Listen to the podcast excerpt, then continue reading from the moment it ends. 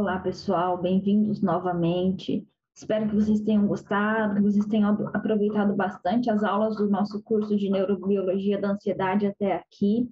Então, para finalizar o nosso curso, hoje nós vamos é, para a nossa quinta aula, que é uma aula de perguntas e respostas, certo? Essas perguntas elas foram deixadas por vocês é, no site do curso e eu procurei respondê-las de acordo, então, com aquilo que foi mais perguntado. Bom, mas acho que é importante fazermos algumas revisões sobre o conteúdo. Por exemplo, o que são os transtornos de ansiedade? A gente tem sempre que lembrar que a ansiedade, a sensação de ansiedade, é um sentimento normal, faz parte da sobrevivência dos seres humanos. Muitas vezes, sentir ansiedade faz com que nos tornemos mais produtivos, é, mais ativos, que realizemos melhor determinadas tarefas.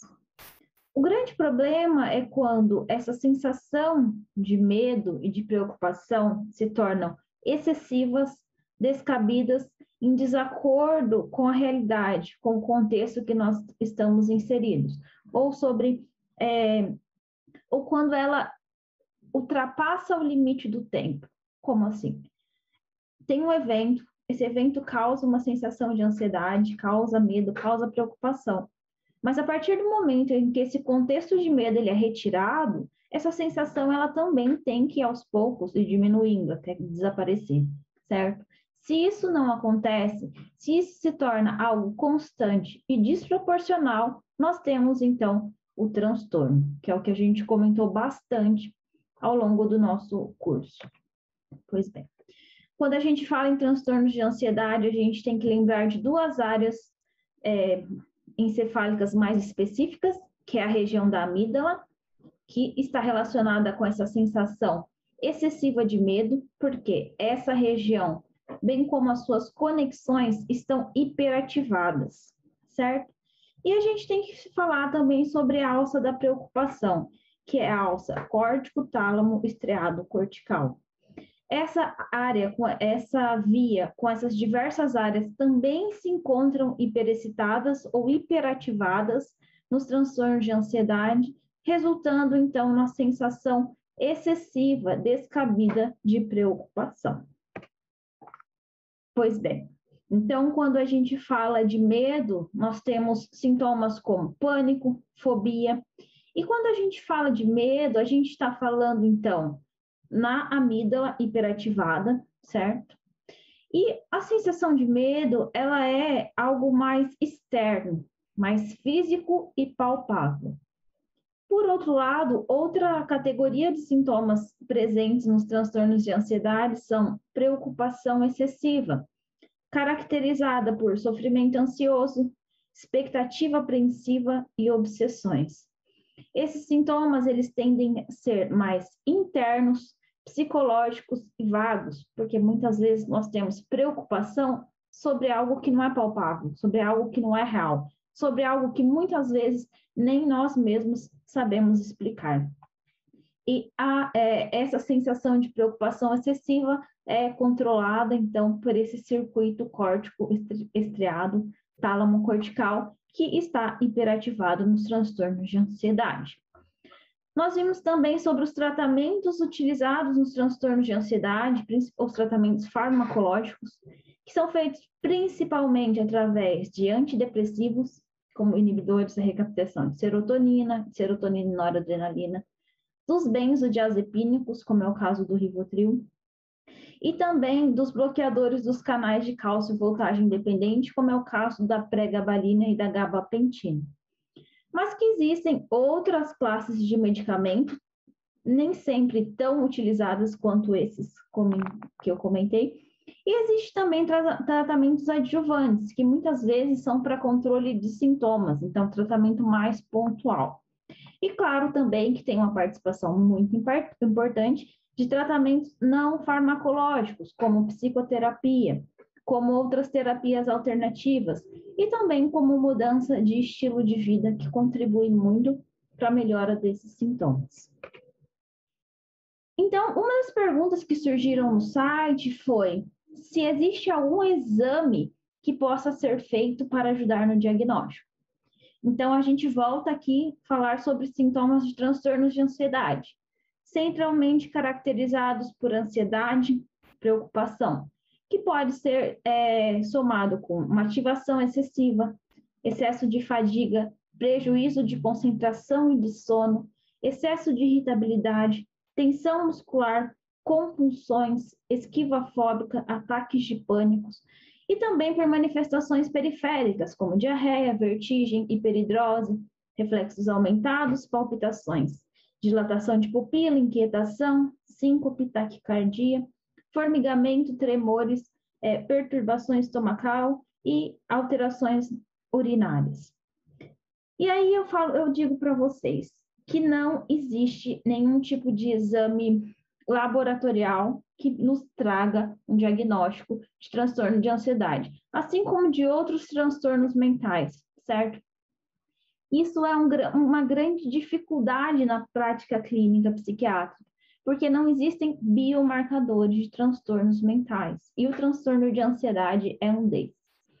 Então, a única coisa que talvez possa é, complementar um diagnóstico, então a gente tem que lembrar que o diagnóstico é clínico, através de um médico psiquiatra, que vai analisar a presença desses sintomas, tanto psicológicos, psíquicos, como periféricos, certo? E somado às características que o próprio clínico observa naquele paciente que vai até seu consultório. Então, a única coisa que a gente pode pensar como forma de auxiliar esse diagnóstico seriam uh, exames que excluam outras situações, como por exemplo, taquicardia pode ser resultado de alguma alteração cardíaca, certo? De, é, de caráter sistêmico e não mental. Então, o paciente, ele pode, o médico, ele pode pedir para o paciente fazer um exame, visitar um cardiologista, fazer uma análise do sistema cardiovascular, para que ele possa é, afirmar com uma maior confiança que essa taquicardia é um reflexo dessas alterações dos transtornos de ansiedade a níveis periféricos. A mesma coisa, por exemplo, uma diarreia, uma hiperidrose, certo? É, formigamentos, tremores. Então, essa é a única forma que exames laboratoriais podem contribuir para um diagnóstico, mas ele não existe nenhum exame que te dê um diagnóstico de um transtorno mental, dentre eles os transtornos de ansiedade. Uma outra questão que surgiu é sobre o canabidiol, certo? A gente tem lido, falado, é, escutado muito sobre o canabidiol nos últimos tempos, certo? Então, ele tem sido utilizado para o tratamento de depressão, burnout, é, ansiedade, dor, e o que é, afinal, o canabidiol? Porque de nada adianta eu falar para vocês se ele é útil ou não nesse tratamento se a gente não entender do que se trata esse medicamento. O canabidiol, então, ele é um composto presente na maconha, na cannabis sativa, e ele é um composto diferente do THC, certo? Então, nós temos na maconha, o THC e o canabidiol. Existem outros compostos, mas nós vamos focar aqui nesses dois compostos. Pois bem, o canabidiol, ele tem muitos benefícios médicos que ainda estão sendo descobertos e estudados, então a gente não sabe dizer é, tudo que ele faz ou como ele age, tá certo? Mas a gente já sabe das suas, dos seus efeitos clínicos importantes. Então, ele pode ser utilizado em terapia adjunta, é, juntamente com tratamento de câncer. Ele tem efeito antiemético, anti-inflamatório, antidepressivo, antipsicótico. O THC, a gente sabe que ele tem as propriedades psicodélicas da maconha, tá certo? Mas ele também tem benefícios médicos, como analgesia, anti-inflamatório, tratamento da asma, antiemético e estimulante de apetite, ok? Mas é claro que, seja canabidiol, seja THC, eles precisam de uma prescrição médica que justifique a sua utilização como tratamento, como terapia, como medicamento. Então, a gente sabe que a, na cannabis existem é, diversas formas de canabinoides, certo? Aproximadamente 140 no total, que é, a cannabis ser ou não psicotrópica depende dos níveis de THC que existem nessa substância. Então, altos níveis de THC fazem com que ela seja uma droga que cause alucinação, que cause efeitos psicotrópicos, já muito bem conhecidos e explorados, sendo que quando os níveis de THC são abaixo de 0,2%, então esse efeito psicotrópico não existe, que é o que acontece quando se utiliza o canabidiol, certo? O canabidiol, ele é a parte não psicotrópica, então é a que é mais utilizada uh, em questão de clínica, de tratamentos, tá certo? E o THC já é sabido que é psicotrópico. O canabidiol parece estar relacionado com melhora de sono, redução de dor, auxílio de, no, na questão de sintomas de ansiedade, antioxidante e anti-inflamatório. Mas isso quer dizer, então, já que a gente sabe que na maconha existe canabidiol, qualquer um pode fazer uso recreativo de maconha visando esse benefício do canabidiol? A resposta é não. Porque a gente nunca vai conseguir saber é, a nível doméstico, qual é o nível de THC, certo? Então, isso, essa análise, ela tem que ser feita em nível laboratorial, em indústrias que produzem o canabidiol, que então ele é receitado é, para tratamentos específicos.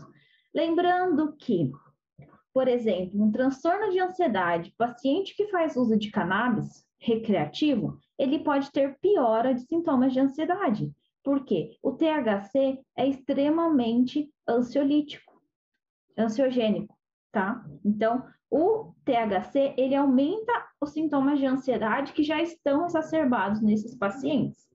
Então, o canabidiol é ansiolítico, o THC é ansiogênico. Então, e para que essas plantas tenham níveis aumentados de canabidiol, elas precisam ser produzidas de uma forma toda cuidadosa, com muitos, é, com muitos detalhes a serem é, observados, tá certo? Então, a maconha recreacional que se compra em qualquer lugar e que as pessoas fazem uso de forma é, não, não médica, elas podem piorar sintomas de ansiedade em, em, pacientes que já têm esses transtornos, ou ainda propiciar uma crise de ansiedade, mesmo que o paciente não seja diagnosticado com transtorno de ansiedade. E também a gente sabe dos sintomas psicóticos, é, aumento de ocorrência de esquizofrenia em adolescentes que fazem uso de cannabis, tá certo? Então a gente está falando de canabidiol, de medicamento de prescrição médica, que é outra conversa que não tem nada a ver com uso recreacional de maconha. Pois bem. Mas afinal, como é então que o canabidiol age no organismo para ter esses efeitos conhecidos? O que eu posso dizer para vocês é que muita coisa ainda não é sabido, que tem se estudado muito, muito sobre o canabidiol, porque a gente sabe dos seus efeitos, então a gente sabe principalmente em questão de epilepsia em crianças, o quanto o uso do óleo de canabidiol tem auxiliado nesses pacientes. Hoje a gente já tem estudos falando sobre questão de dor, inflamação, câncer e agora transtornos mentais, certo? Então, o canabidiol, ele não é é, diretamente nem agonista nem antagonista dos receptores CB1 e CB2, tá certo? Então, THC e o canabinol, eles são agentes que agem principalmente diretamente sobre esses receptores. O canabidiol, ele não tem essa ação direta, mas o que, que o canabidiol faz? Ele age de uma forma reguladora, tá certo? Então, ele como se ele fosse uma cascata acima que está controlando, então, a ligação dos, dos agentes endógenos, por exemplo, ao CB1 e ao CB2. A gente pode observar nessa figura que nós temos distribuição ampla de CB1 e CB2 no nosso organismo, sendo o CB1 principalmente no sistema nervoso central e o CB2 mais na periferia. E aqui no nosso neurônio, a gente consegue observar que nós temos receptores de canabinoides, tanto a nível pré-sináptico como, como pós-sináptico, mostrando que tem participação desses ligantes na liberação de neurotransmissores. Então, essa regulação acima, esse controle que os, os ligantes dos receptores de canab, canab, canabinoides é, exercem nos neurônios, pode facilitar, pode é, diminuir a liberação de alguns neurotransmissores, tendo essa função, então, de controle. Então, o canabidiol, a gente sabe que ele age de uma forma é, não direta, mas controlando os receptores CB1 e CB2. Ele tem efeito no nível de serotonina, adenosina, acetilcolina, glicina, receptores opioides. Ele age nesses receptores TRPV, que são é, é, participantes desse, do sistema canabinoide, de endocannabinoides. Ele age também em fatores reguladores e fatores de crescimento celular, mostrando então que tem uma, diversos mecanismos de ação envolvidos na participação do canabidiol no controle de sistemas de neurotransmissão, de diferenciação celular, de crescimento, de morte celular. Certo? Então, aqui a gente observa que, é, novamente, que os, canab os canabinoides, dentre eles o canabidiol, ele pode agir tanto no controle dos, dos receptores de canabinoides, ele pode agir sobre transmissão GABAérgica. E o quanto a gente falou sobre transmissão GABAérgica na, nos transtornos de ansiedade. Então, aqui a gente consegue entender um pouquinho por que, que o, canabi, o canabidiol ele pode ser útil no tratamento de transtornos de ansiedade, uma vez que ele tem é, capacidade de agir sobre a transmissão GABAérgica, que a gente sabe que parece estar alterado nos transtornos de ansiedade. Então, quando a gente tem redução da transmissão GABAérgica, a gente tem uma hiperexcitação. O canabidiol, agindo sobre o receptor de GABA, parece melhorar ou é, restaurar essa transmissão GABAérgica, ajudando, então, nos sintomas de transtornos de ansiedade. E esse trabalho, é, que são de pesquisadores brasileiros, inclusive nós temos pesquisadores de ponta no Brasil quando a gente fala sobre canabidiol, estudos diversos com canabidiol, principalmente na USP de Ribeirão Preto. Esse trabalho são de pesquisadores de lá, que mostra então qual é o mecan... um possível mecanismo do canabidiol nos circuitos de pânico, certo? Então a gente lembra do transtorno de pânico, que é um subtipo de transtorno de ansiedade. Então observou-se que quando o canabidiol agindo no córtex, tanto pré-límbico quando infralímbico, ele altera a resposta de medo. Então, alguns trabalhos realizando com modelos animais, agindo através do receptor de serotonina. Então, a gente vai lembrar que a transmissão serotoninérgica tem papel importante na regulação dos sintomas de ansiedade, na, na via, é, na questão da amígdala, né, na hiperativação da amígdala e da alça da preocupação. Então, uma vez que o canabidiol age sobre esse sistema, ele parece melhorar os sintomas é, de pânico. Ele promove aumento da neurogênese no hipocampo, e a gente lembra que perda de células hipocampais está relacionado, então, com perda de memória e é, aumento de respostas de medo, certo? Na amígdala, ele também parece melhorar esse, esse condicionamento de medo e também agir diretamente sobre sintomas ansiosos através dos receptores de serotonina, como a gente já viu. Age também na PAG, que é a substância cinzenta periaquidutal, reduzindo os sintomas de ansiedade e de pânico quando ele age sobre o sistema serotoninérgico, certo? Então, é o que eu falei para vocês, que o que a gente pode entender é que o canabidiol, como regulador é, ele altera níveis de neurotransmissores e esses neurotransmissores que estão alterados nos transtornos de ansiedade são regulados para níveis é, mais fisiológicos, o que ajuda a conter, então, os sintomas de transtornos de ansiedade. Claro que a gente tem muito a estudar, tem muito a ser descoberto, mas hoje é um tratamento que parece bastante promissor e que tem sido utilizado. Claro que isso deve acontecer com uma prescrição médica e é um tratamento farmacológico, não é um uso recreacional de uma droga, como é o caso da maconha.